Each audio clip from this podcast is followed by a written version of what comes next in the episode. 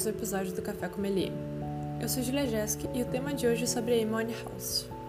Eu escolhi falar sobre ela hoje porque eu consegui ver o documentário dela há pouco tempo agora e isso me lembrou a como eu gostava muito dela quando era mais nova.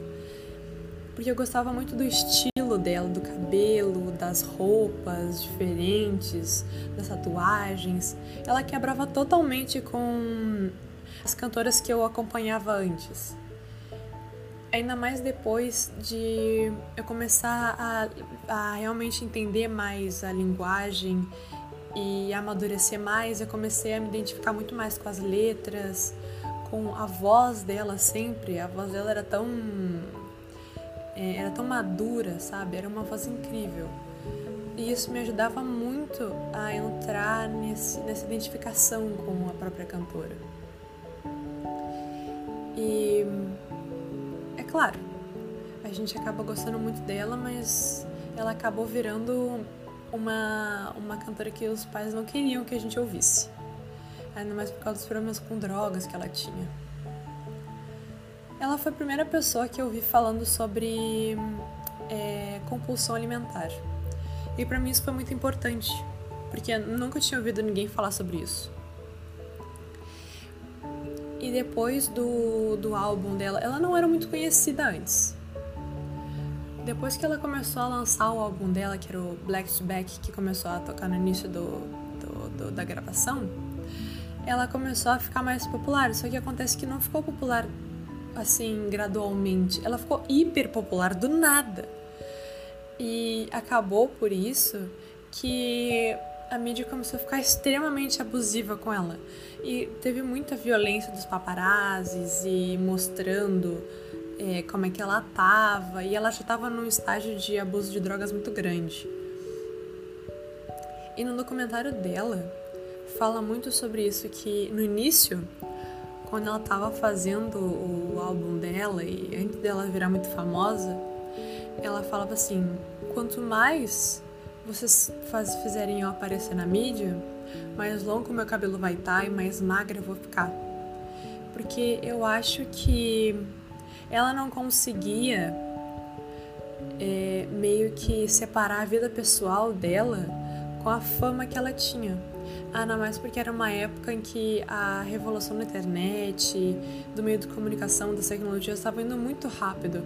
Então as pessoas elas ficavam conseguindo te vigiar 24 horas por dia. E todo mundo queria saber quem era essa nova mulher ficado popular depois do álbum dela. E eu acho que ela era tão nova, sabe? E ela, ela teve os pais divorciados e os relacionamentos dela nunca eram saudáveis. Acabou ficando muito ruim para a saúde dela. E como o problema assim das drogas acabou só impulsionando. As drogas e a bebida era só uma forma dela sair desse mundo.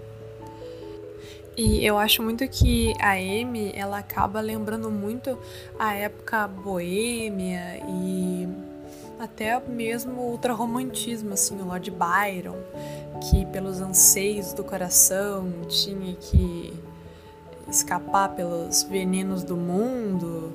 E aí eles usavam muito ópio na época por causa das tristezas que a amada não voltava é, do romantismo antigo do sofrimento do jovem Werther. Lembra muito essa nova, é, essa nova geração de que não consegue ter uma estrutura, uma base para enfrentar os problemas do futuro e acabaram por se perder. Não, não dizendo que foi isso que aconteceu com a Amy, mas ela não tinha uma base de compreensão, ela não tinha ninguém para segurar a mão dela e falar que vai ficar tudo bem.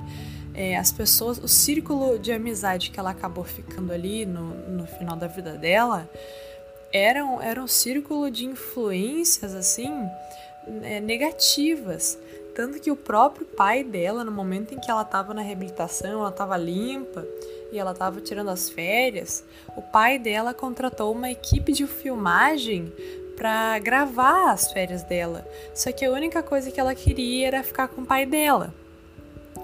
E vendo assim, por outro lado, parecia muito que ele queria lucrar com a filha, entende? Então a filha acabou virando um produto, não era mais, não era mais a filha, e ela só, era só uma filha querendo ficar com o pai nas férias.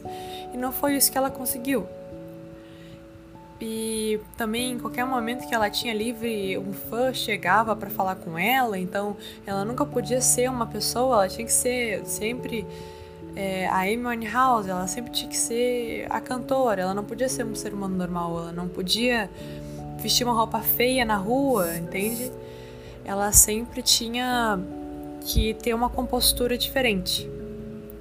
Eu acho que isso que começou a quebrar muito ela. E eu acho que acaba sendo até um tipo de lição para para nova juventude, assim, de que